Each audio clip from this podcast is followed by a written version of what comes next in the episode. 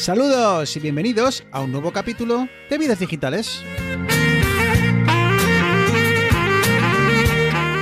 Un podcast donde tres amigos hablamos de tecnología, de gadgets, de gaming, de Apple, de Android, de Windows, de Mac. Somos geeks y hablamos de lo que nos gusta.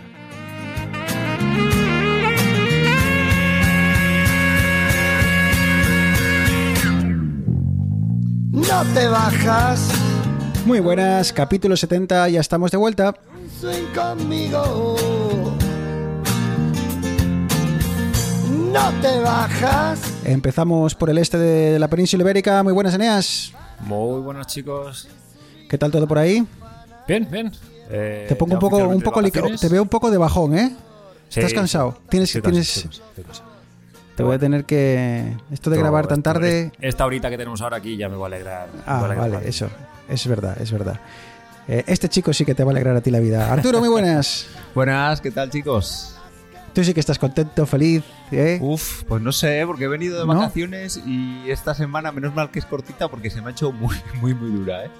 Pero has, te has ido de vacaciones, has vuelto y has pillado una semana de cuántos días? ¿De tres? Sí, sí, sí. Por eso, y, menos macho. mal, y muchos son. Oye, de vacaciones poco a poco, joder, tampoco te vas a meter una empacha a trabajar. Pero ha sido muy tirón, dura, ¿no? Sí, sí, sí. He disfrutado las vacaciones a nivel de que a mitad de la semana ya no sabía ni qué día era. Que eso es bien, eso es pasarse las vacaciones, ¿no?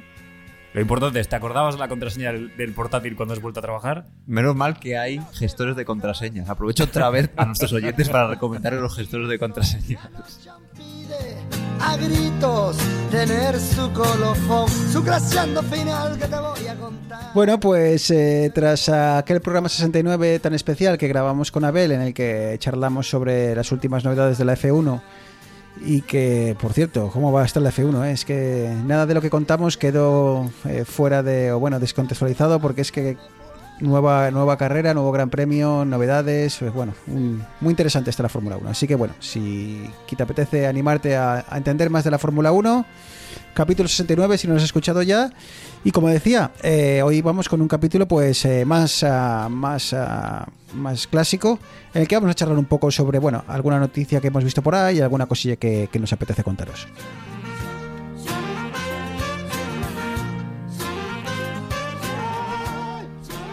Bueno, Eneas, y arrancamos pues eh, con una... Bueno, con una cosilla que te quería preguntar, porque mm, llevo escuchando desde hace meses incluso, pero más eh, últimamente, hablar mucho sobre una nueva videoconsola, eh, pero que es un tanto especial y se llama Steam Deck. Y, como te digo, escucho mucho, bueno, como se dice hoy en día, mucho hype ¿no? sobre esta videoconsola, pero, pero mucho sobre todo en, la, en el mundo geek, no tanto en el mundo, bueno, pues en, en el gran público, ¿no? Así que me apetecía un poco, pues preguntarte un poco, a ver, eh, bueno, que nos contases qué es esta Steam Deck y, bueno, charlamos un poco, ¿por qué este hype? eh, ¿Qué son las novedades que trae o, o cuál es el nuevo concepto que, que nos ofrece Eneas? ¿Qué es esto de la, de la Steam Deck? Pues la Steam Deck no es ni más ni menos que una consola portátil. Eh, en el sentido de, para la gente de nuestra generación, imaginaros de la Game Gear, nos imagináis ¿no? la pantalla central con los botoncitos a los lados, pues más o menos del rollo. ¿Cuál es lo que hace especial a la Steam Deck? Bueno, pues si sois un poco avispados, ya os habéis visto en el título que dice Steam, y es que es una consola desarrollada por Valve, que son los, los dueños de, de Steam, de la plataforma de, de videojuegos, y que tiene eh, esta plataforma como su gran baza. Al final no es eh, una consola como por ejemplo podría ser la, la Nintendo DS, yo no sé qué portátil era ahora de Nintendo. Bueno, no, la tienes la, Ah, bueno, sí, la- Switch, ¿no? La Switch, exactamente. Es la- lo más parecido así desde una foto podría ser la Switch. Eso sí, en la Switch creo que se pueden eh, el- el- eh, sacar los mandos laterales. Exactamente. En, en- en esta no, pero yo creo que sería lo más, lo más similar. Sí. Entonces, no está eh, desarrollado por Nintendo, por Sony o por Microsoft, que serían las compañías más tradicionales que conocemos del mundo de los videojuegos, sino que viene con, con Steam como, como el padre de la criatura. Y así un poquitín a nivel técnico, ¿qué es lo que le hace especial? Pues que en oposición a muchas de estas consolas portátiles que se basan en ARM, que tienen, o, o Nvidia Shield, que tienen algunas, algunas también de estas de un poquitín más de nicho, eh, esta consola viene con un procesador AMD eh, puro y duro, un, un RDNA eh, de, segundo, de segunda generación, un Zen 2, perdón, eh, con gráfica integrada, eh, 16 GB de RAM, el procesador va a 2,4 hasta 3,5 GHz. Entonces, sobre el papel, eh, es una consola bastante potente. ¿Y llevará ¿Y ventilador qué? esto, Eneas? Creo que sí. Creo que quiero recordar cuando vi el vídeo del del es que me sale la palabra en inglés de cuando la desmontaron, cuando hicieron el, el desmontaje de la consola, creo que sí que tenía un ventilador atrás para a ver que lleva, lleva cuatro núcleos ahí atrás a 3,5 gigas que eso tiene que generar calor, cosa mala. Bueno, pero en las manos mientras estás jugando, no. Claro, te, mal, puedes ¿no? poner, te puedes poner unos guantes de es una, carnicero. es una fi- es una feature. Luego vas al Calefa- dermatólogo con quemaduras Mando calefactable. Mando calefactable. Para el invierno está muy bien. Pero, Eneas, entonces, eh, eh, la, la gran diferencia o- con, el, con las mm, plataformas habituales, con las consolas que, conocemos, es que, por lo que dices, suena como que han metido un, ordenador en, en- en una consola de, de- de mano. Sí, sí, básicamente es, es un ordenador que te puedes llevar. eh, que te puedes llevar por ahí con. Claro, todo esto hay que, hay que matizarlo mucho. Es un ordenador, pero no es un ordenador, porque el sistema operativo que corre encima está basado en Linux. Entonces, eh, está basado en, en Arc, que debe ser una distribución eh, de Linux especial. Eh, se llama Steam OS 3.0. Entonces, no es un Windows que arrancas y vas a tener tu escritorio y vas a poder instalar aplicaciones. No, realmente tiene un sistema operativo que tiene una, una interfaz gráfica que se parece mucho a lo que, lo que conocemos en Steam de escritorio y que vía eh, la tienda de Steam te puedes descargar, bueno, realmente descargar, no, puedes comprar eh, juegos que están eh, preparados para funcionar en la, en la Steam Deck. Juegos que hay, o sea, un montón. Estoy mirando aquí la lista. Elden Ring, que es el, el último que ha salido así, que está petándolo. Death Stranding, Apex Legends, el NBA, el Eurotrack Simulator 2, eh, War Thunder. eh, vamos, o sea, hay, hay un un montón de juegos que están preparados para jugar, para, para poderlos jugar con la Steam Deck. Stick analógicos, botones, gatillos, con creo que tiene feedback áptico. Es que calculo, Eneas, que, que, claro, todos los juegos. Steam creo que es una de las plataformas que te permite eh, jugar a muchos juegos en Linux, ¿no? Está Si el juego, Linux, si el juego entonces, está claro. portado, si el juego está portado para Linux o tiene soporte para Linux, te permite. En Linux y en Mac también. Que eso es, eso es también. Al final no deja de ser que el desarrollador haya hecho el esfuerzo de.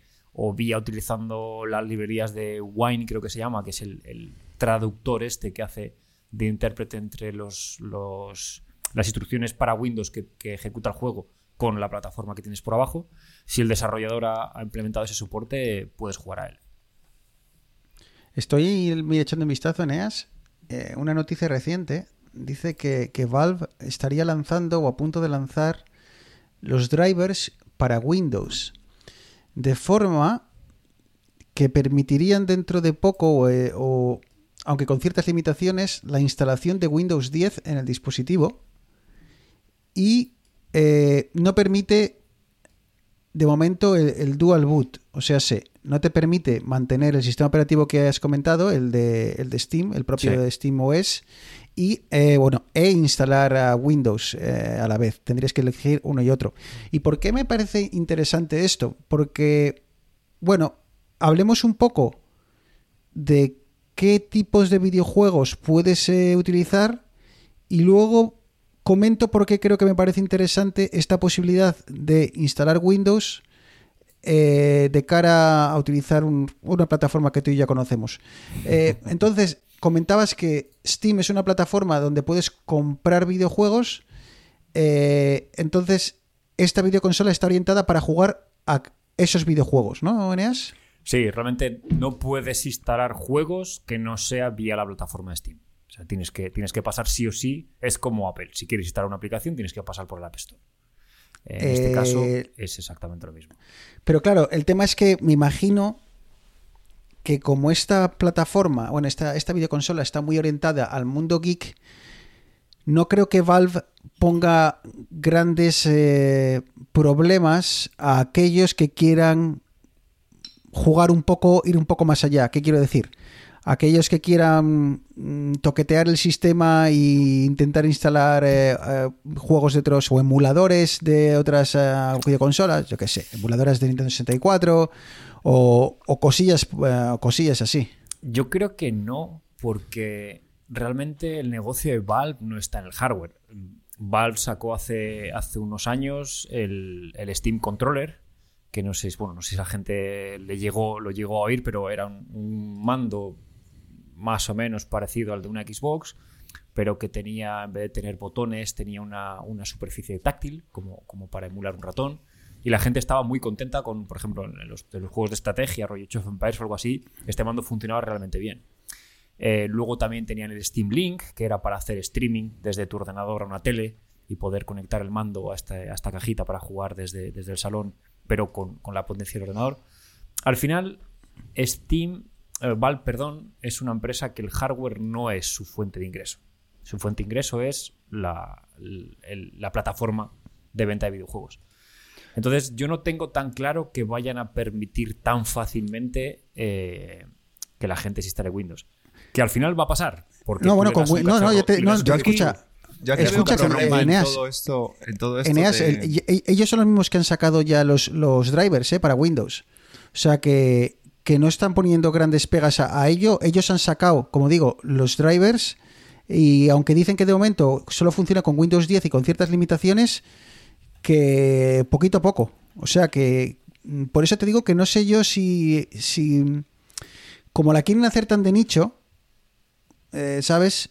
Eh, a- Sabes que a los geeks muchas veces iba, iba a hablar en, primera persona del, del plural, pero tampoco me quiero considerar eh, tremendamente geek porque hay personas muchísimo más geeks que entre ellas vosotros dos que yo, pero que ya sabes que muchas veces nos gusta abrir cosas, toquetear cosas, romper cosas y cuando empiezan a funcionar ya no nos, ya nos dejan de, ¿sabes? De, de apetecer jugar con ellas, ¿no?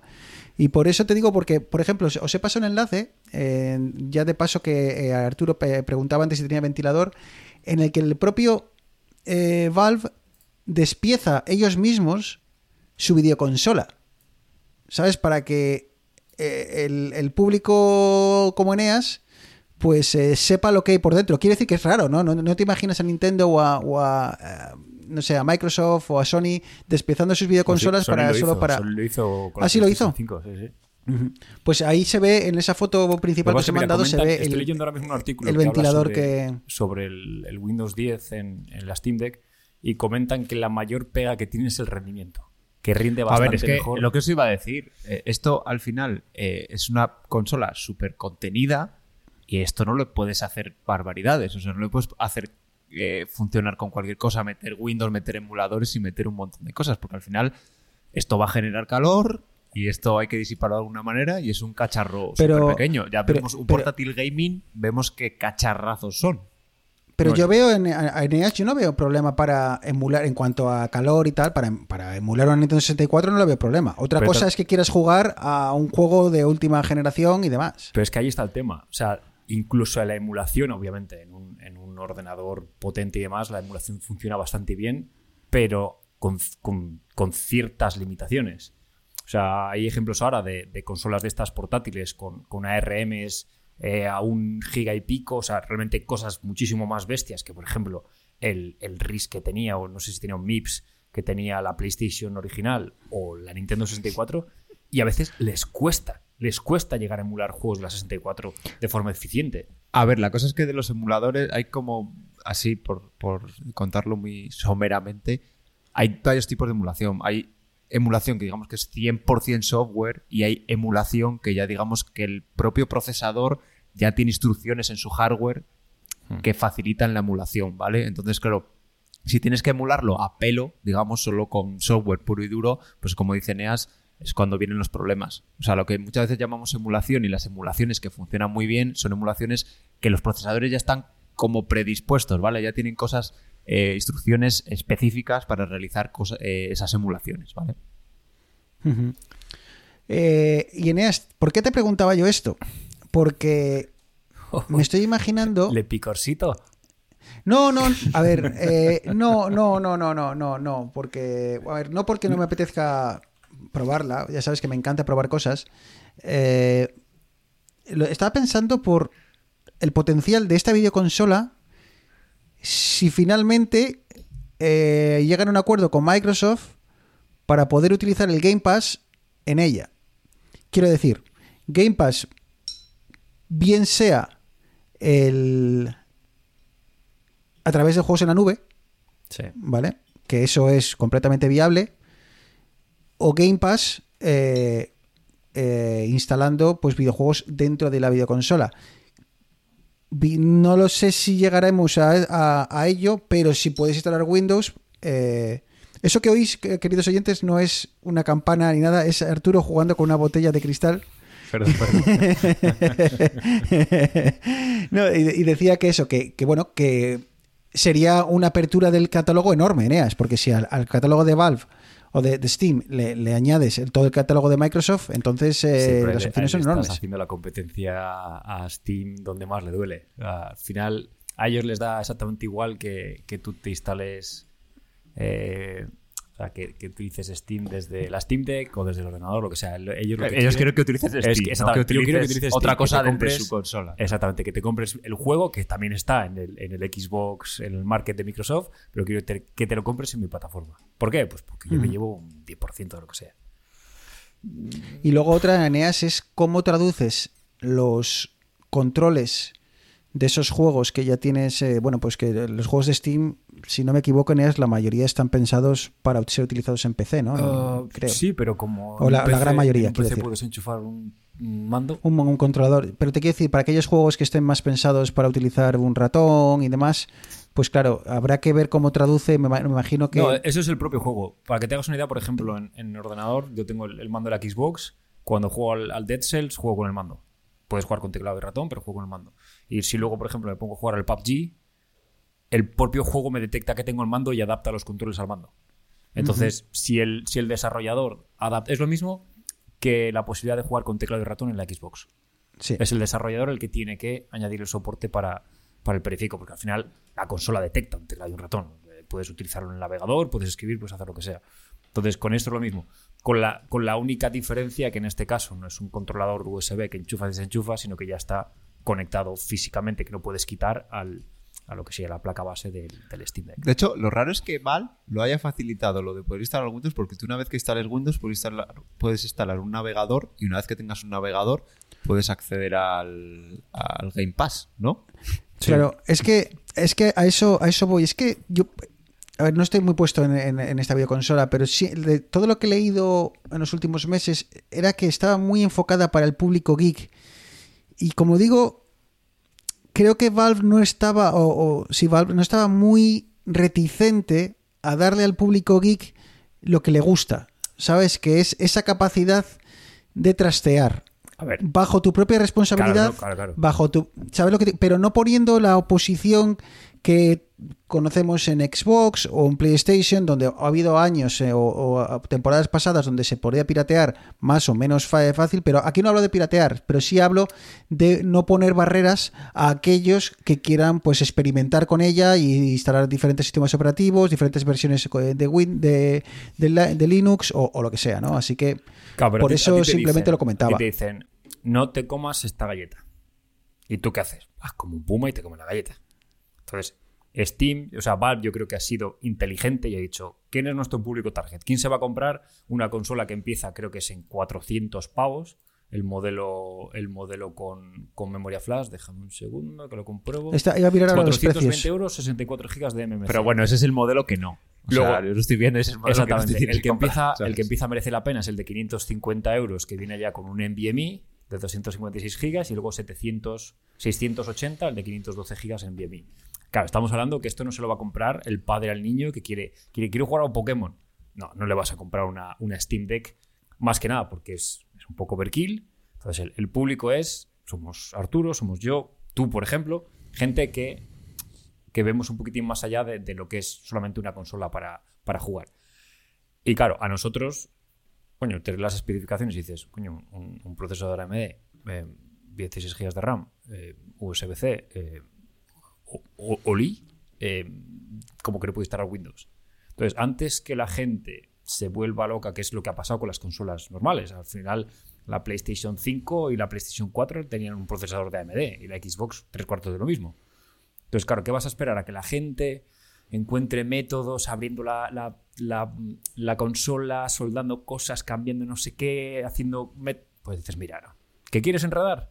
Te doy la posibilidad de instalar Windows.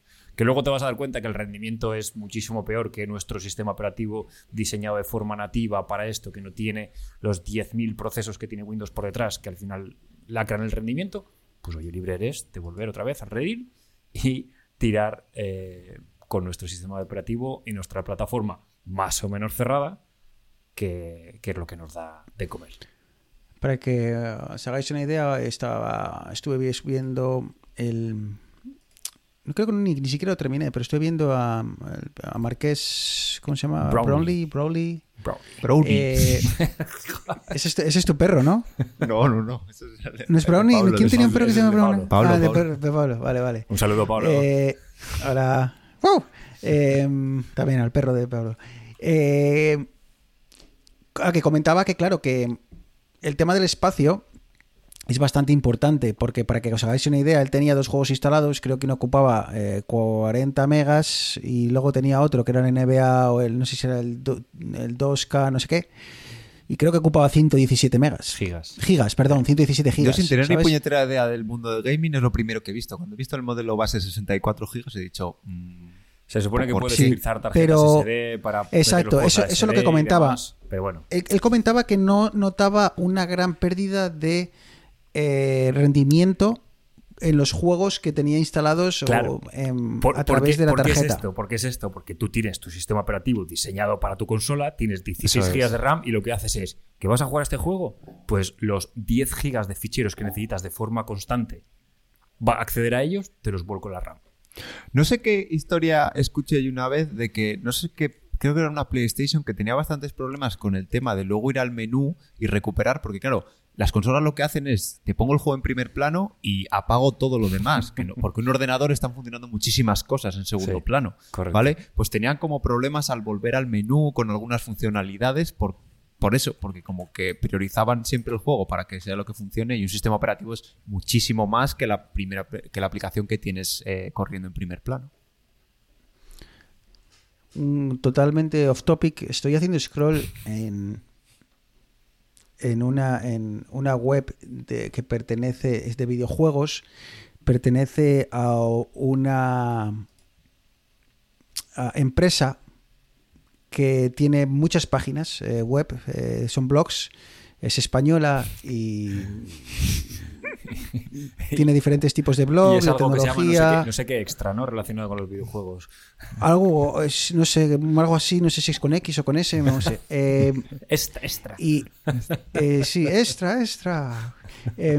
Joder, tío, y, y es- digo que es off topic total porque eh, tengo problemas con el router y no estoy. eh, este mi ordenador ahora mismo no está conectado al, a P-Hole, que es ese, ese pequeño servidor súper fácil de hacer, súper fácil de configurar, que te puedes poner en casa y bloquear cierta publicidad emergente. Y, y qué mal acostumbrado estoy, porque me pongo a hacer scroll, tío, y cuando llego al final de la noticia, hay varias pantallas Sí. de publicidad enorme, tío. Sí, Con- sí, se pero- la- pero- pero- se pero ¿qué es la esto, tío? A ver, hay ¿Qué una es cosa esto, que se tío? llaman adblockers, que se Ya, pueden poner pero- en todos los navegadores. Ya, pero es que eh, P-Hole funciona muy bien porque consume muy poco, pero es que estoy haciendo scroll, scroll aquí. ¿Te acuerdas de Tiger? la- mira, eh, publicidad, claro, en inglés porque detecta mi localización. ¿Te acuerdas de la mujer, la ex mujer de Tiger Woods? Eh, Pues ahora tiene OnlyFans. Prácticamente sí. Ten cuidado, no te animes cuando la veas.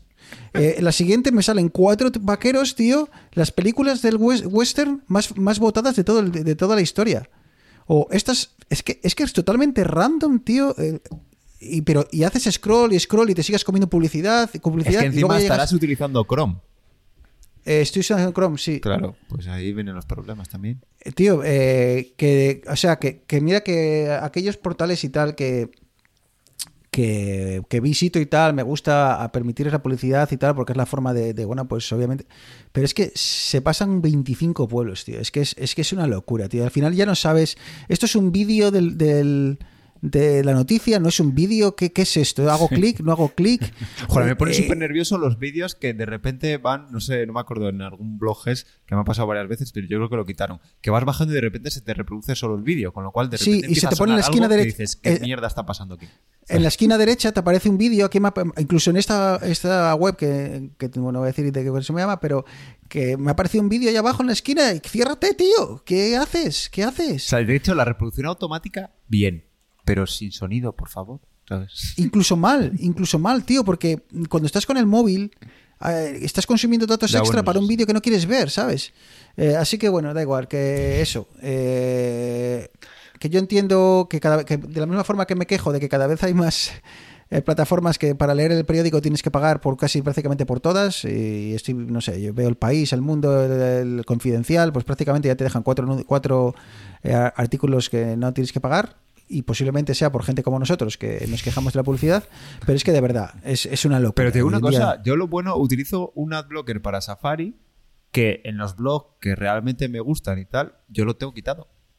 Sí. Eso lo quito, además se me sincronizan todos los dispositivos y, joder, porque entiendo que eso sí que tienen, o sea, razón de ser, pero luego hay otros Fija- que... Fíjate la cantidad de, de publicidad que, que tienen los vídeos en sí, que cuando entro al, al diario As y hay algún vídeo de estos de eh, el jugador miró para otro lado y no te puedes creer lo que pasó, ¿no? Haces, eh, y luego haces clic y es una mierda. Pero con el P-Hole, cuando está bloqueado, el vídeo no arranca, tío. O sea, la cantidad de cookies y mierdas que te deben de meter de trackers por, por detrás para que el vídeo simplemente arranque. O sea, no te dejan ver ningún vídeo. Tú entras al diario, vas con eso y haces clic y no ves ningún vídeo. Así que, bueno, queda igual. Que era, ya dije que era un off-topic total y... Se está y convirtiendo en el tema central. eh, Sí, perdón, perdón, me he dejado llevar. Eh, Eneas, que pregunto, eh, ¿alguna posibilidad de que pases por caja o no es para esta consola eh, para, bueno, para alguien como tú? No, no, no, es, no ¿eh? es para alguien como yo, no. A ver, ¿No? tío, yo me he criado, Si- yo me he siete- criado siete- con, siete ¿Es poco clicky para ti, Eneas? Es- ¿Sabes que la puedes, colo- la puedes conectar con el teclado es clicky, que yo creo, eh? Sí, no, hombre, pero tío, pantalla 1200 por Es- 800 es un 720p chule. nah, nah, nah. Pero tú tuviste, tú tuviste la PSP, ¿no, Eneas? Sí, sí, en, en primero carrera. Pero porque me la compré, me la compré. No Porque con no- no país, intentes con ahora el defenderte. país había cupones que comprabas el país durante 15 días y tenías cupones y me salió como por como dos tercios del precio o algo así. Y pero mm, es que la PSP tío, es pequeña, pequeña y era tal, pero este es un mazaco. Que que- tenemos una edad, ya Claro, claro, tenemos que claro. achinar los ojos, la presbicia empieza a atacarnos. Hay que, hay que dar explicaciones de qué empleas tu tiempo libre, por qué estás aquí y no allí. Sí, no, no, y calla, claro, eh, No. pasa lo que pasa. Bueno, pues eh, ahí queda. Hemos tocado un poco por encima lo que era el Steam Deck, por qué, qué- por qué tiene ese hype. Y, y bueno, yo le voy a seguir echando un vistazo de lejos. No tengo intención de pasar por caja, pero bueno, eh, siempre me, me ha llamado la, la atención. Es que es- porque no es la primera, además no es la primera videoconsola portátil que se intenta hacer. Hay empresas independientes Sí. que intentan hacer esto mismo, de meter, hacer una especie de Xiaomi, ¿no? Un, un coger grandes componentes, Mm. meterlos, eh, intentar, eh, pues eso, reproducir ordenadores, eh, ordenadores, perdón, juegos eh, mm, desarrollados para ordenador o, o utilizar emuladores, como hemos comentado. Pero el otro día veía una que vale un pastizal, valía como mil pavos. Y decían que cuando tú la ponías, te- en varios modos tenía, ¿no? De, de performance. Y la ponías, venga, dale chicha.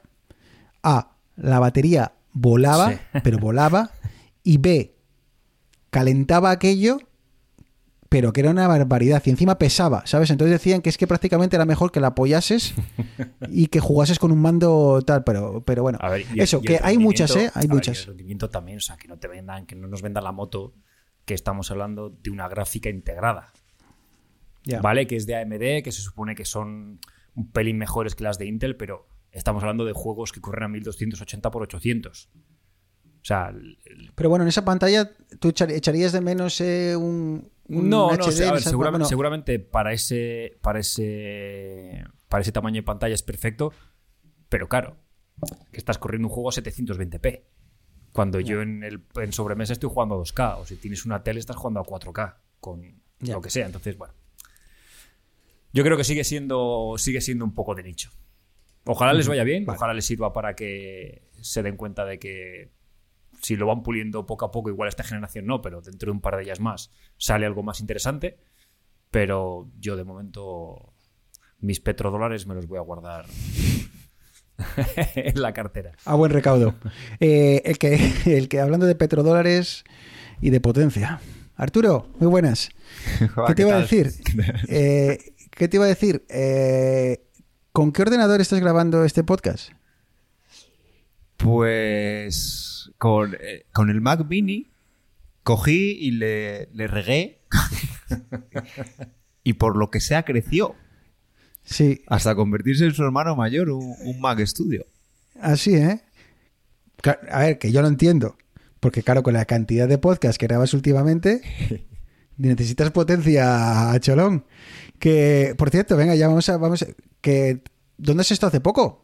Que te han llamado ahí de invitado prácticamente, han invitado a- al rey, luego al rey emérito, al bueno, han, han- han invitado luego a- al presidente de Estados Unidos y después has sido tú. Bueno, algo así, algo así.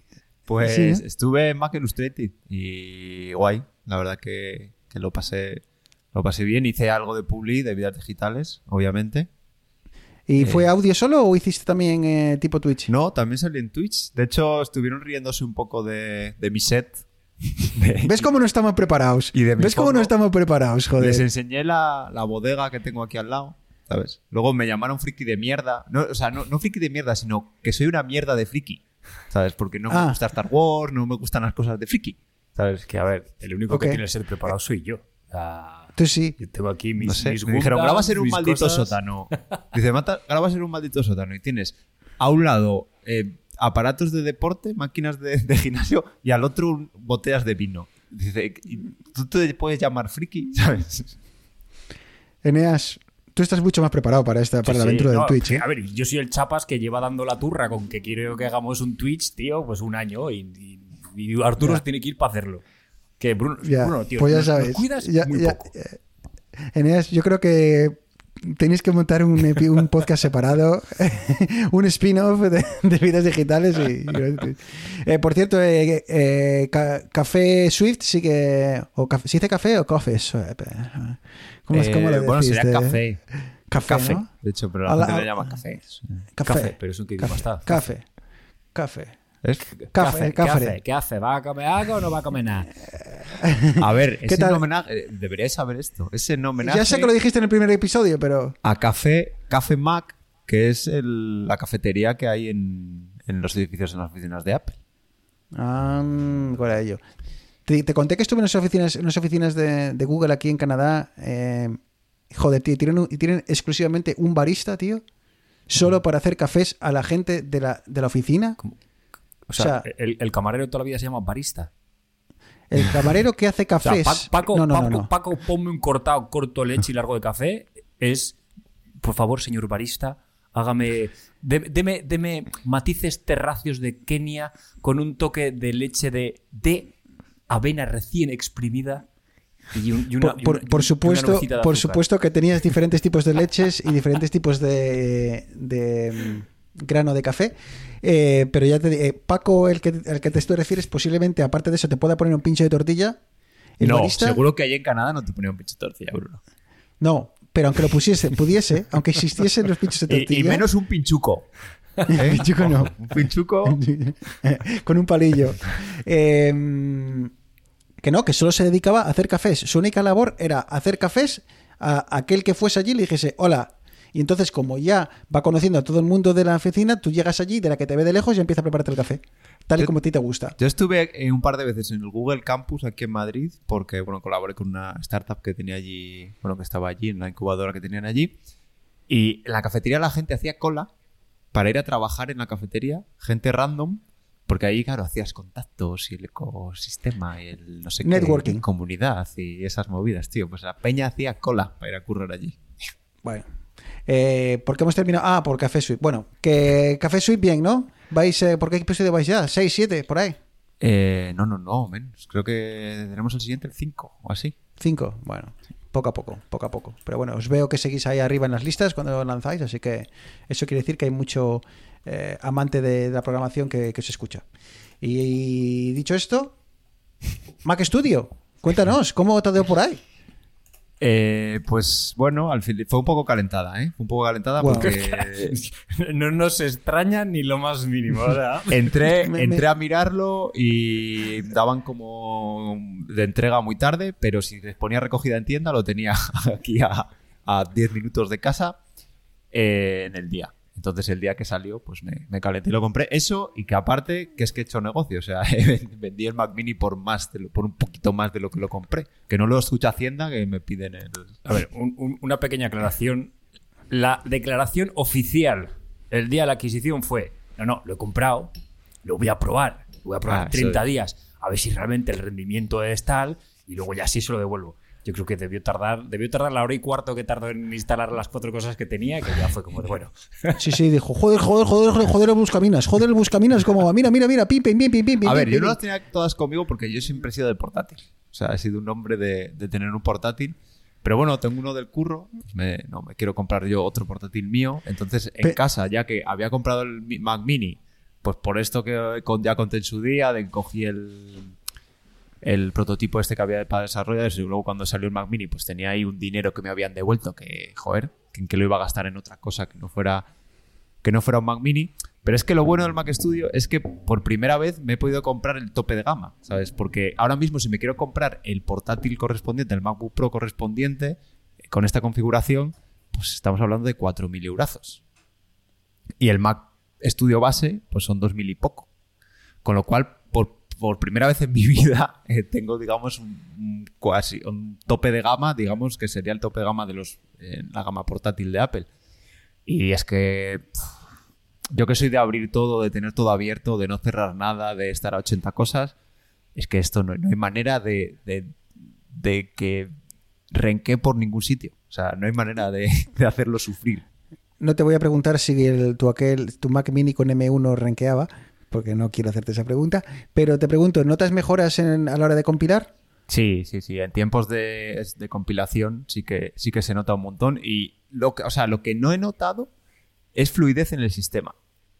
Y lo he notado porque precisamente la arquitectura esta nueva de Apple, los M1, eh, el Mac Mini ya era súper, súper fluido. ¿Vale? Pero claro, en tareas pesadas eh, sí que lo he notado. Y luego también lo noto mucho en la RAM, ¿vale? Porque ahora tengo 32, eh, 32 gigas frente a los 16 que tenía el Mac Mini.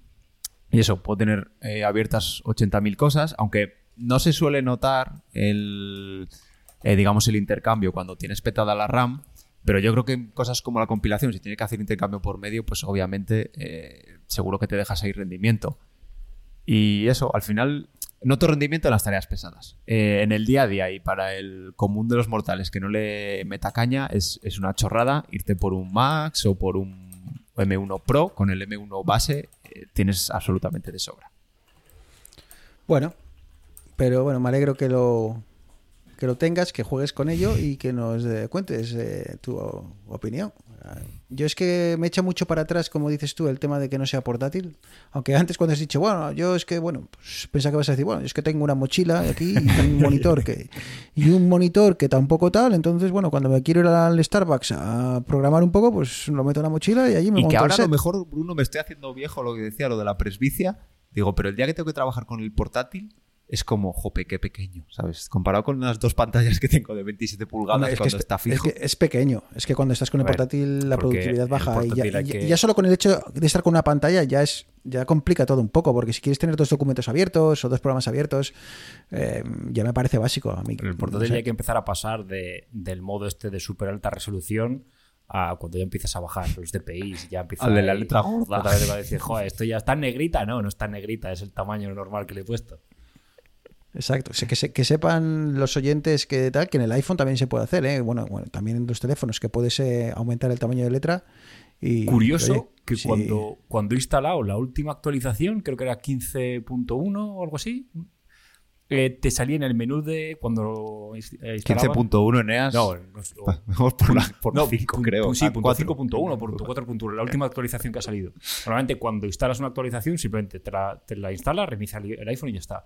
Esta vez cuando arrancaba te da una opción del zoom. Directamente te- sería como un Ah, menú, qué curioso. menú de bienvenida y te pedía configurar, eh, podías configurar el zoom y dos o tres cosillas más. Sí, eso suele parecer cuando formateas el ordenador por el ordenador, perdón, el, el Sí. dispositivo por completo. Pero, en algunas nunca. versiones lo vuelven a activar. O sea, yo creo que a veces. O sea, en algunas versiones vuelven a activar como un onboarding con alguna cosa nueva. Y en otras, eh, lo que dicen es, a mí también me ha saltado alguna cosa que no debería saltar. También en alguna actualización eh, random salen. algún cosas. flag que se queda ahí colgando de... Y antes me comentabais que me estaba pixelando, que no me estabais viendo bien. Eh, uno de los motivos es porque se me ha trastocado el, router. Eh, os ya conté hace tiempo que me pasé al mundo de las redes mesh y, y adquirí eh, un, bueno, un router con su, con su satélite y, y bueno, pues precisamente se ha tenido problemas y ya, ya que estoy contándolo, eh, comentar que Asus la verdad es que se ha portado bastante bien, eh, ha abierto un ticket con ellos, tenía dos años de garantía, cosa que aquí es eh, poco habitual, aquí la garantía es de un año, eh, así que por eso muchas veces cuando hacéis la comparación precios en Estados Unidos y precios en, en, Europa, hay gente que se enfada, ¿ves? Está más barato. Eh, tened en cuenta que a vosotros en Europa os dan un año más de garantía y eso vale una pasta. Y en. España son tres, creo ya, ¿no? Desde principios ¿Tres? de año. Yo creo que lo contamos, sí. Ni idea. Tres años me Yo parece creo- demasiado, pero... no me suena de verlo- Eh, pero ya solo con tener uno más es, es- entonces bueno que lo- eso que a- aquí es un año pero Asus se porta muy bien y pues nada le- les escribí me bueno hice por teléfono me mandaron a hacer cuatro cosas Tres eh, años de garantía, sí. sí, ¿no? oh, wow. Joder. Eh, eso que les, les hablé con ellos me mandaron a hacer cuatro pasos cuatro test efectivamente no funcionaba como como debería ser. una de las unidades eh, entraba en se reiniciaba cada x tiempo y, y nada, la verdad es que me han atendido muy bien. Eh, fui a la oficina central directamente, en vez de enviarlo, fui allí. Ostras, Entregué. conociste a, a Juan Carlos Asus. Sí, sí, a, a su- a sus majestades. Joder. Eh, Me lo ha quitado, pues me lo ha quitado, ¿eh? Porque estaba yo también. y, y la verdad es que en menos de una semana eh, me han contactado, me han dicho, hemos confirmado el fallo y tal, eh, ¿te pasas a por ello o te lo mandamos? Eh, y me, lo, han mandado directamente por FedEx, y así que muy bien. Y eso que en internet veía malas reviews sobre el, ser- el servicio de atención al cliente de Asus, pero al menos, en mi opinión personal, muy bien. Y Eneas, que todo esto era para introducir que creo que tú también has pasado por caja y también has cogido el router del operador, eh, lo has metido en una caja y Ojalá, ojalá pudiese has haber hecho decidido... Ah, no, no has podido. No, no, hombre, te- ¿No puedes hacer- el- aquí, no sé si en Canadá es distinto, pero aquí en España es modem router punto de acceso. Es todo. Es un combo loco que va a toda Sí. una caja. Entonces he tenido que mantener el, el router en modo. Te bridge. puedes comprar una ONT, ¿eh? depende de la operadora. Te puedes Eso tengo yo. También en el cacharro. Eso me Sí, compré sí, yo. sí, a mí si yo he comprado loco- el- No, pero. eh, yo me he vuelto loco. Si hubiese he sido cogido el cacharrito, el cablecito de fibra, Sí. lo conozco a esta cajita de ONT y de ahí ya saco el Ethernet que va al. Claro, yo esto si hubiese Por- sido al más puerto complicado sí que lo habría hecho, pero al final digo, bueno, voy a probar. Lo puse... Es más, no tuve que meterme ni a configurar historias. En el menú sencillo que tiene, tiene el modo monopuesto, multipuesto, y lo puse en monopuesto y listo. Conecté el, el router. ¿De qué compañía tienes? Eh, internet, tengo o dos, pero el router eh, son los de Telefónica. Los MGU estos de Telefónica. Ah, Lo que pasa yo, es- tuve que, ser- yo tuve que entrar a, a configurar El tema VLAN. es que yo antes tenía un Mitrastar, que lo tengo, lo tenía desde hace como 5 o 6 años, y este estaba bastante potente. O sea, esta- no es que estuviese bastante potente. El tema de, los de los de los de los routers que da Movistar es que tienen como dos capas. La primera, que es la que entras directamente cuando accedes al router desde la, desde la puerta enlace, el 1926811, que es como la personalización telefónica que te da poquitas opciones.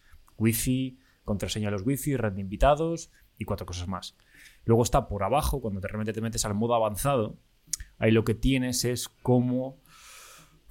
No sé si es exactamente lo que te da el fabricante, pero es, es una especie de menú, sistema que hay veces que funciona muy bien, como el Mitrastar que yo tenía antes, y hay otras que cuando me lo cambiaron, porque el, otro router dijo basta y dejó de funcionar, el que me pusieron después iba un poquitín como el ojete. Porque una simple, un simple hecho de asignar, por ejemplo, direcciones IPs a direcciones MAC para tener en todo el tema de la domótica, tener direcciones fijas, eh, no, había, no había manera. O sea, le costaba un montón, muy, menús muy, muy oscuros, muy tal.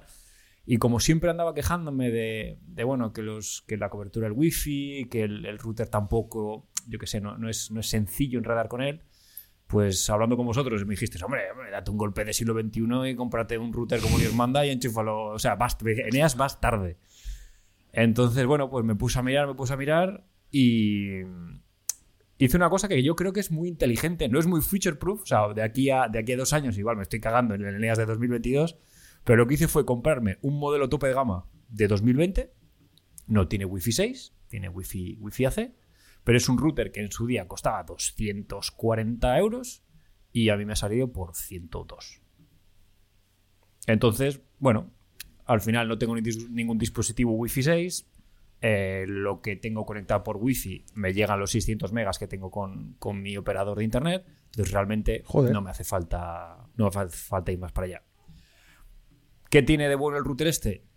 Eh, ¿O qué tiene de bueno cambiarte del router de tu operadora a un router personalizado?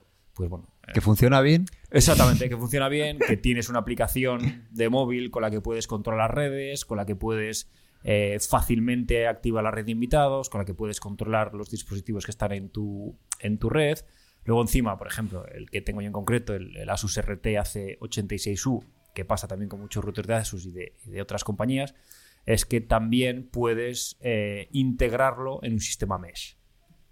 En el caso de Asus creo que tiene que ser compatible con, con que es la tecnología de Asus, pero si es un sí. TP-Link también puedes. Entonces tú puedes tener tu router normal y el día de mañana, porque te cambias de a otro piso o porque, yo que sé, quieres subir un nivel la, la, calidad de tu red, pues te compras un par de repetidores mesh y eres capaz de expandir tu, tu red. Eh, la pega, pues que es otro cacharro más que está en el salón. Y encima este no se podía esconder porque va en vertical y menos mal que detrás de la tele tenía hueco porque si no ya me estaba viendo yo el, el, el, el cariño. Pero, ¿Qué es esto tan feo y qué hace Has metido el router entre la pared y la televisión, ¿eh? Era, era eso, eso... o dormir en el sofá. O sea... Se come la señal, ¿eh? bueno, visto así. visto así, una. no, pero llega, llega bien, llega bien. De todas maneras, no, no, un poquitín yo... hilando con, con lo que me estáis comentando con todo, con todo mi respeto, con todo mi amor y con todo mi cariño. Ojo que viene. Manda, manda cojones que los dos únicos propietarios de vidas digitales, eh, los terratenientes de, de, la triada esta de geeks que somos, no tengáis cableado Ethernet en casa, no tengáis puntos de acceso claro, como claro. Dios manda. Sí, sí, sí. O sea, sí, yo ya, cada yo cable que tires me cuesta más que tu puñetero router. ¿sabes? No, pero yo Arturo cada dije, tramo de claro, cable que tires. Claro, pero yo, Arturo, eso tú. No, yo no, compro, claro. Yo compro no, la y, crimpadora, y, tú me financias las cervezas y en un claro, fin de sí, semana sí, sí. te, te No la hace casa falta crimpadora, ¿eh? No hace falta Eh, una, una, du una, duda que tengo. Bueno, no, es que en mi caso es diferente, pero si quieres. Yo os voy a decir y... que el otro día llamé a un paisano y no vino. para, para hacérmelo. Estuve así de cerca de hacerlo, ¿eh? Lo que pasa es que luego. También es que no sé qué me pasaba, que no me estaba llegando bien la señal aquí abajo al sótano, pero ya me está llegando perfecto los 600 megas que tengo por wifi, entonces ya descarté la idea, pero bueno, tengo ahí a palabra con un amigo que algún día le llamaré y le invitaré a una cervecilla y a lo mejor hacemos el apaño. Pero es que luego también depende mucho de la casa, Neas, porque eh, si tu casa es relativamente moderna y tiene canalizaciones y, tienes eh, cajas y tal y puedes tirar de cable, pues lo hacemos tú y yo en una tarde cuando quieras. El, pero claro, si tienes una casa más antigua en la cual no lo tiene, entonces el trabajo que tienes que hacer solo de pared abajo y si tienes, eh, si es escayola, eh, pues venga, echa abajo, agujerito, cable. O que no, claro. Tapa. Que no, o que lo intentes meter por, aunque tengas canalización, que lo intentes meter y ya no entre porque esté petado. Claro, que ya no entre, exacto. de hecho, yo lo bueno que tengo es que sí que tengo, tengo cable de teléfono por toda la casa, o sea, en varias habitaciones de la casa. Que puedes cual, sustituir. Claro. Puedes cambiar uno por otro. Eh, atas uno a otro y tiras. O sea, sí. pues no creo que sea muy difícil pasar. Claro, compramos. Pero, y luego como también dice... dudaba lo de Kimpar, pero por lo visto ya te viene, digamos, el, el enchufe. Bueno, el enchufe. Sí, los cajetín que, que, te queda en la pared. directamente con, ya te viene eso, directamente que aprietas. Y no lo que pasa es que compramos casa, nos fijamos que si tenga ventanas de aluminio, que si tenga parqué, pero realmente no dices, ¿y cómo está la canalización aquí? ¿Tienes separada la red claro. de.? Que eso, tía, yo en mi casa, ahora, cuando yo llegué Cuando se construyó esta casa, ahora, Eneas, no existía cuando llegué al piso ahora, dije, bueno, no sé si acordáis que compré un PLC. Y dije, bueno, voy a conectar el PLC, pero voy a intentar buscar. Eso sí que no vale para buscar nada, el enchufe, voy a buscar el enchufe que tenga menos, menos interferencias y tal. hostia, me, me dio por mirar cómo está la instalación eléctrica de mi casa. Entre- abres el cuadro de luces y te pone luces y enchufes. Y dices, coño, joder, el que lo vino aquí lo hizo de puta madre. Sí, lo hizo en la teoría. Porque las persianas están conectadas a los enchufes, luego de repente en el salón las luces. Entonces, o sea, realmente me río de vosotros, pero os entiendo que, que es, que es un.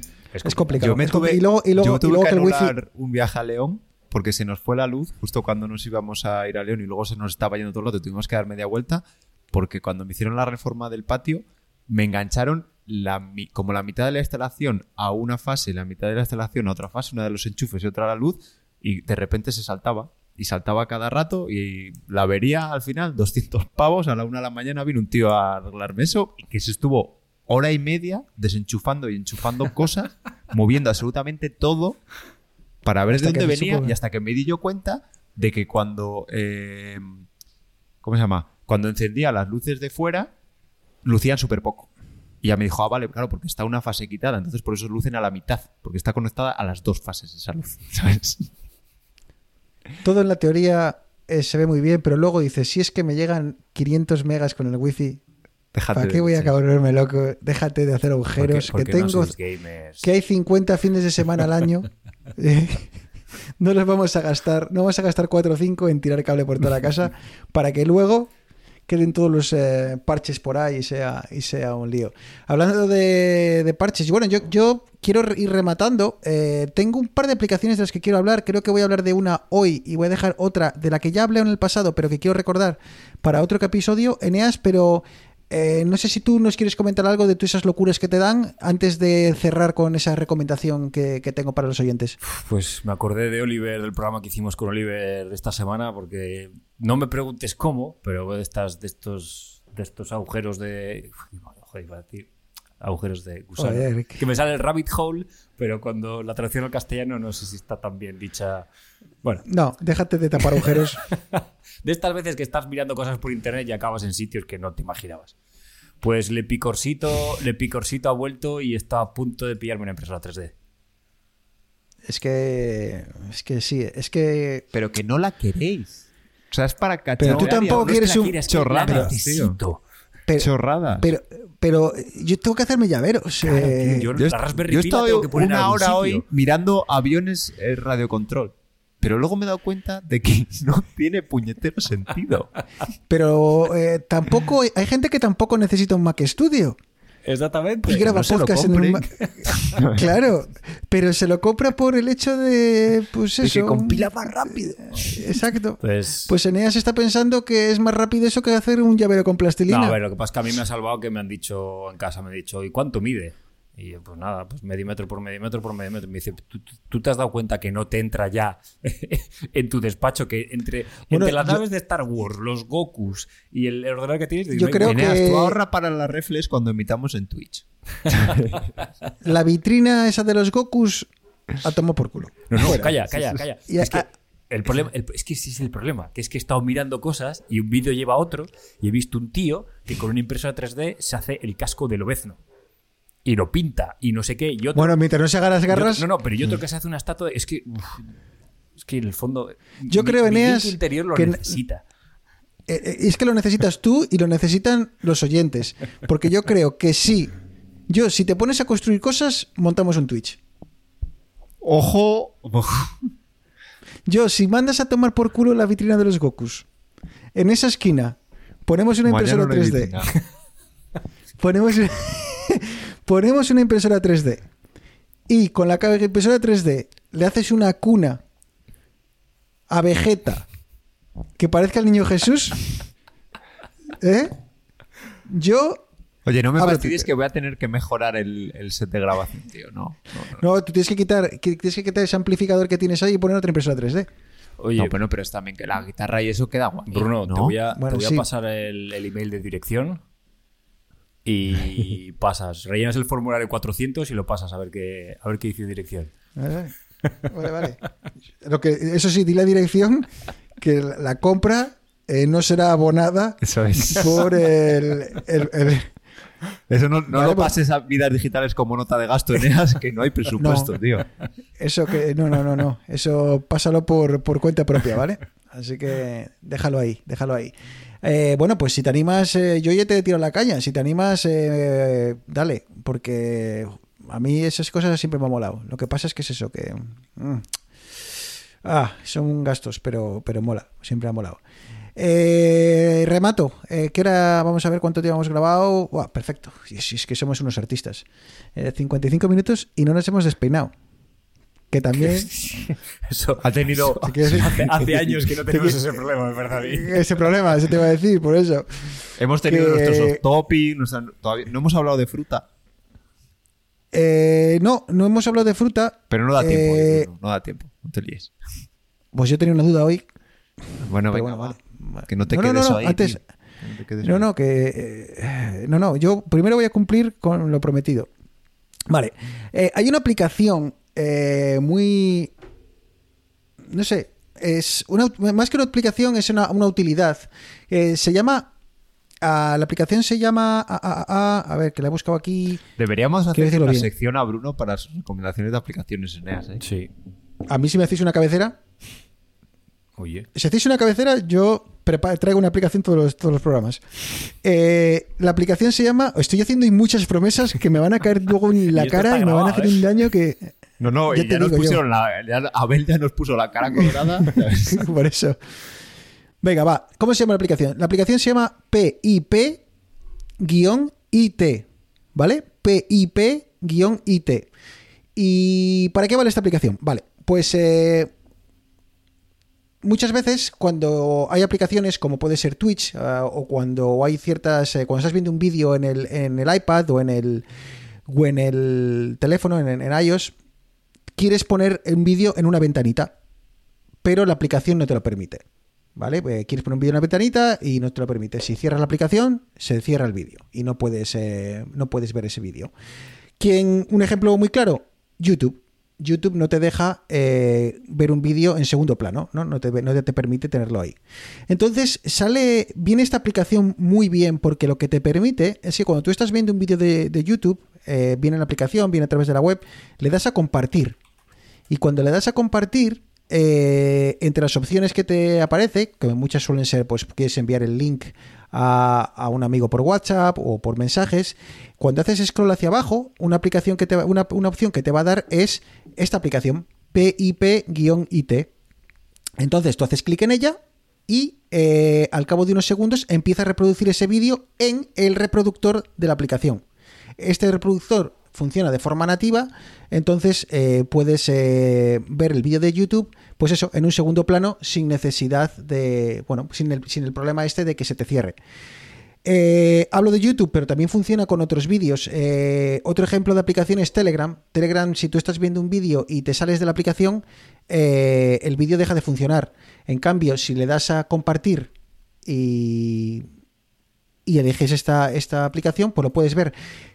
¿Por qué esto tiene mucha utilidad también? Cuando quieres mandar algo a la Apple TV, cuando quieres hacer streaming, eh, desde Telegram, por ejemplo, si estás viendo un vídeo, no lo puedes mandar directamente a la pantalla, tendría- a la- tendrías que bajártelo y, y luego ya desde, la, desde el carrete de fotos eh, reproducirlo. En cambio, si lo mandas a esta aplicación, como digo, esta aplicación lo reproduce de forma nativa y te permite hacer streaming eh, eh, sin, sin problema, ¿vale? Mandarlo a la televisión que necesites.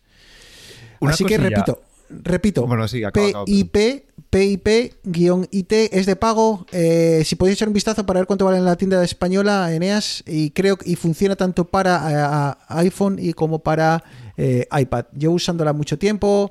eh, la única pega que él tiene a día de hoy es que eh, no funciona con emisiones en directo. ¿Vale? Eh, si el vídeo se está emitiendo en directo en ese momento, no lo puedes hacer.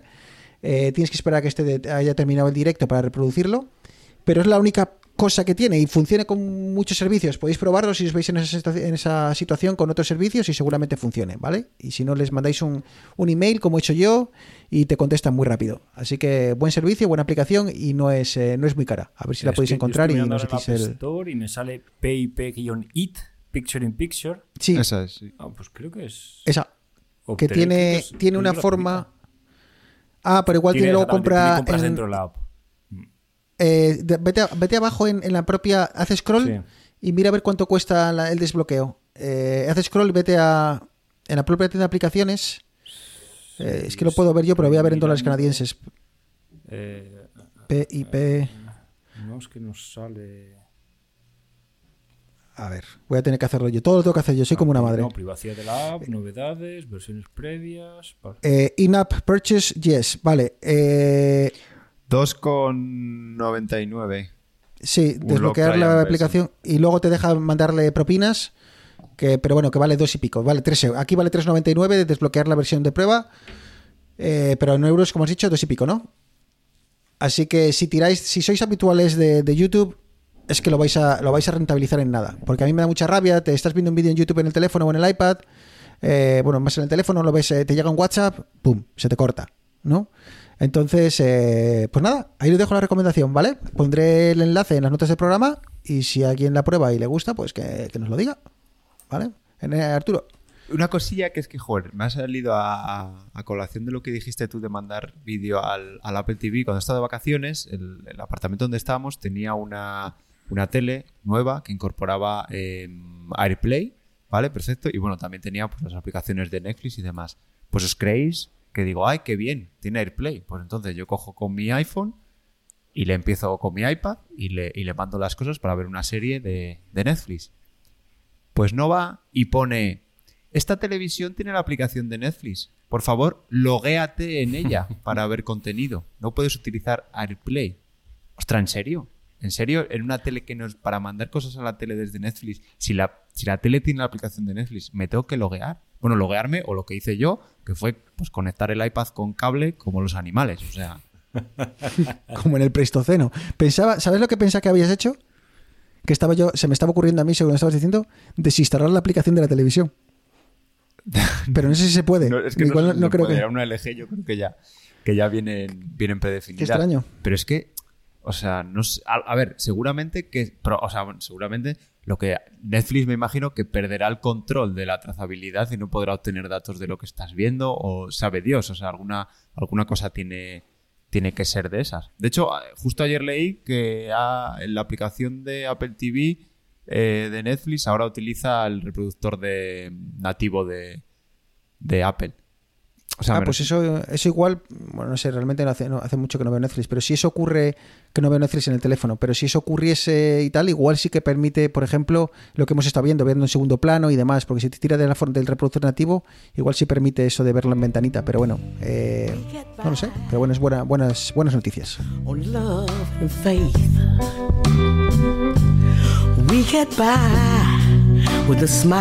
Pues es que vamos muy bien de tiempo. Me voy a quedar con mi duda de las galletas, tío. Qué duda las galletas. Eh, tenemos que cerrar con un aporte culinario. O sea, o hablamos de fruta. Tenemos que, o hablamos no, de tenemos que sobaos, cerrar de- hablando de otra mierda que no sea tecnología, ¿sabes? Tal. A ver. Vosotros poneros en el, en el supuesto de que vivís en el extranjero, a muchos kilómetros de casa, y viene vuestra madre a visitaros. ¿Qué galletas le pediríais? Las campurrianas. Pero tienen que ser galletas, Ca- no puede ser otro. Campurrianas. 10 kilos de campurrianas. Ah, eso sería otro debate, Arturo.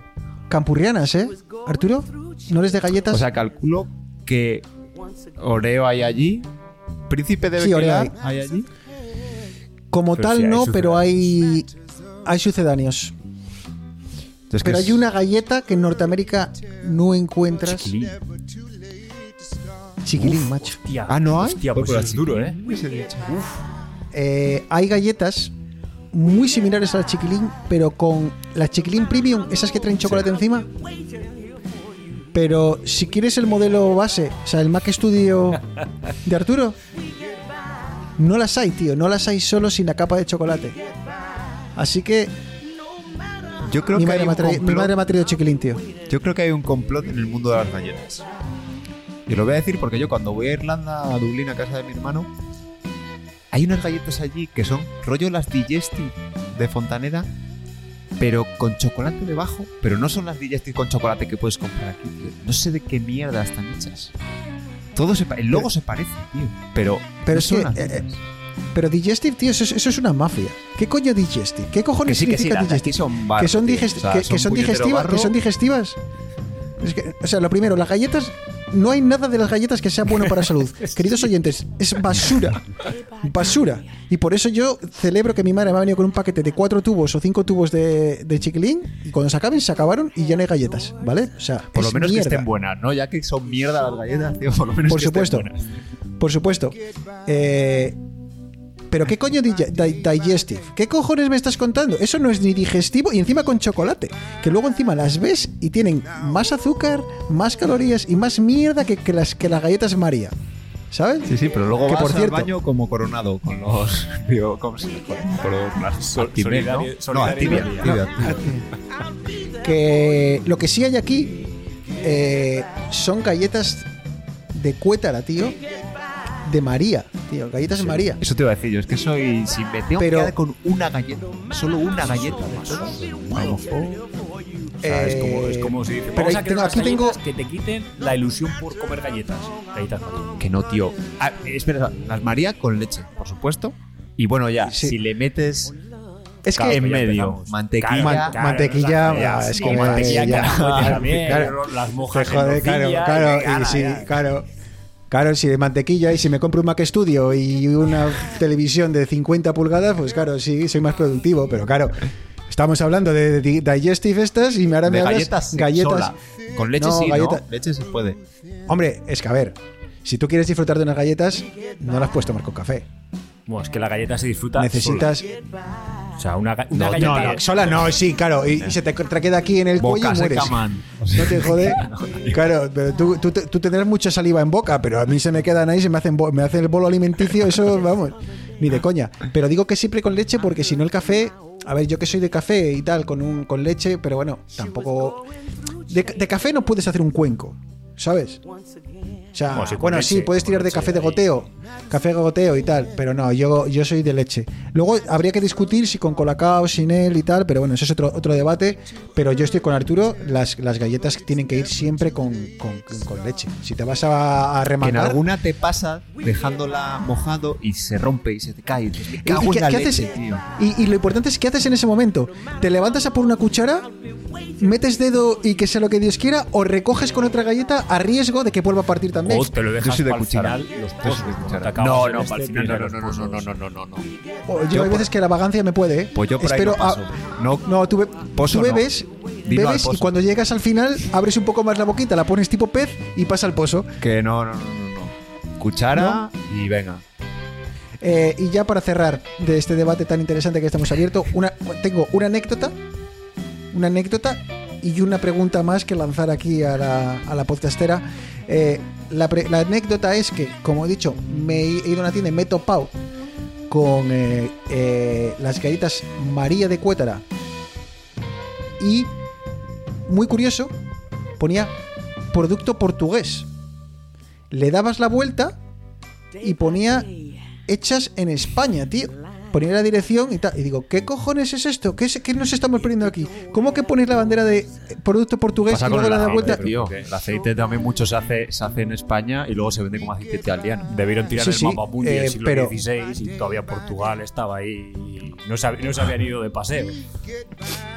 Pero bueno, que esto es una anécdota, ¿vale? Es tema- Pero mi pregunta es, me topé con la disyuntiva de las galletas María redondas circulares de toda la vida o las galletas rectangulares que llaman tostadas en España. ¿Sabéis cuáles son? Sí, que esas son Sí, las. sí, sí. Las que Esas son tienen las de, tarta, las, de, las de hacer tarta de la abuela. Son las oficiales Exacto. de hacer tarta de la abuela. Ento- entonces, como ante, esta- ante tal disyuntiva... No, no, no, no, no. Son... Son Ah, son- vale, no, ya sé, ya sé, ya sé cuál dices, ya sé cuál So- dices. yo creo, es más, creo que en España se, se llevaban mucho de font esas eran de fontanera. Ya me pillas. Esas creo que eran más cuando tú ibas te, te- te- te- te postrabas ante, ante el mostrador de ante la balda, tenías las galletas María que solían ser Las las creo de, de cuétara de- y Sí. luego tenías las galletas fontanera clásicas que eran las tostadas. Entonces, no, Fontane- María Fontaneda. Qué Ya, también es buenas son. Las María No, las Fontaneda. galletas Fontaneda. las galletas fontanera. Pero esas eran el anuncio de las galletas María, ¿no? Bueno, ante, an- entonces entiendo que ante tal disyuntiva vosotros hubieseis ido a por las redondas, ¿no? Sí.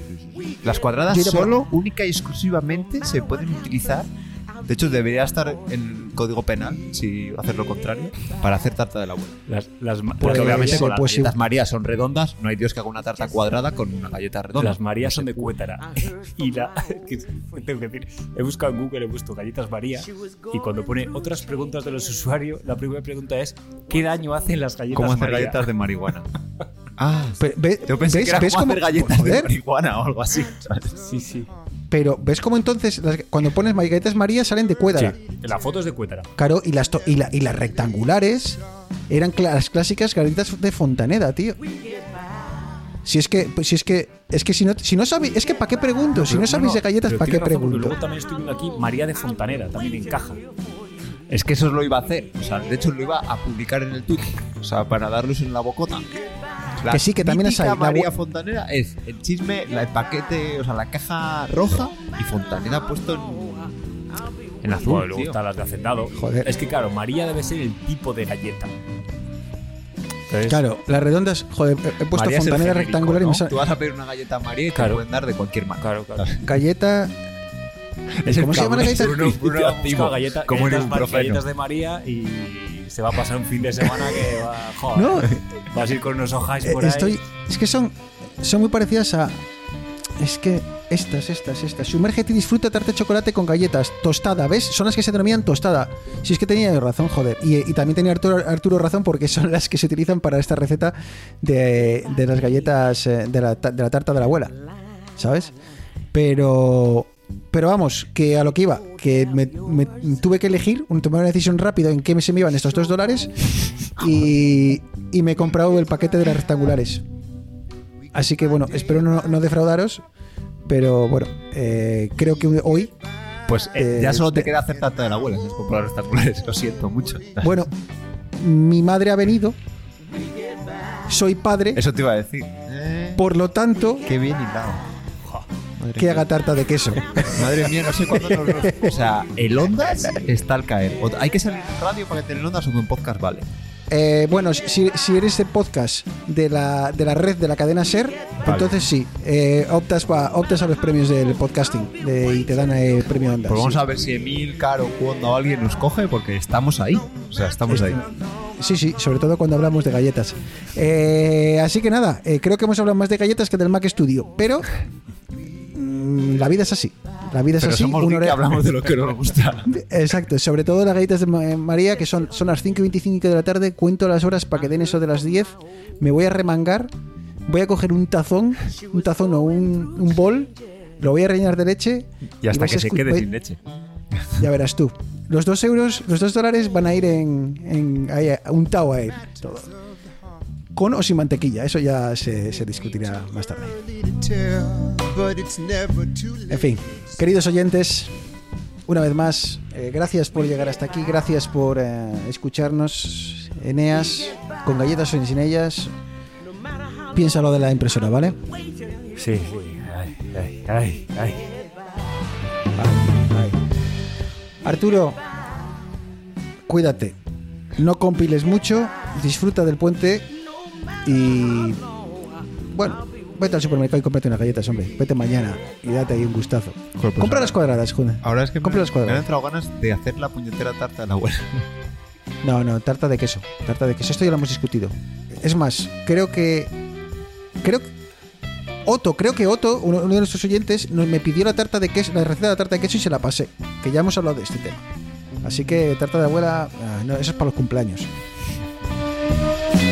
Arturo, ¿ibas a decir algo? Que te veo así diciendo algo con el dedo. Eh, no, no, iba a decir que no sé si lo he contado ya. Que es que yo pensaba que la tarta de queso era un hechizo súper chungo y la probé hace una vez con Leti y nos quedó buenísima. O sea, Que sí, que sí, que hay mucho. lo malo de hacer que- una tarta aquí es que luego me paso una semana comiéndome la puñetera tarta. Se puede congelar. Yo tengo tarta del cumpleaños de Nicole, creo que está congelada todavía. Hay medio, medio kilo ahí de tarta. más, Yo ahí tengo problema, ¿eh? A Y si la pinchas, un- y si la pinchas con un boli, si la pinchas con un bolivic y la metes al congelador, tienes helado de tarta de queso. por lo bueno.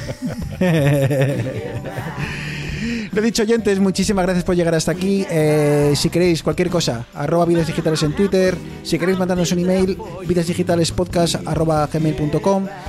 ¿Que os apetece invitarnos a unas galletas? Pues eh, bueno, buymeacoffee.com barra vidas digitales. Eh, aceptamos eh, cualquier pequeña ayuda para comprar, pues ya sea unas galletas, la leche para las galletas, o si, bueno, si no da para ni para una cosa ni para otra, nos tomaremos un, café tranquilos.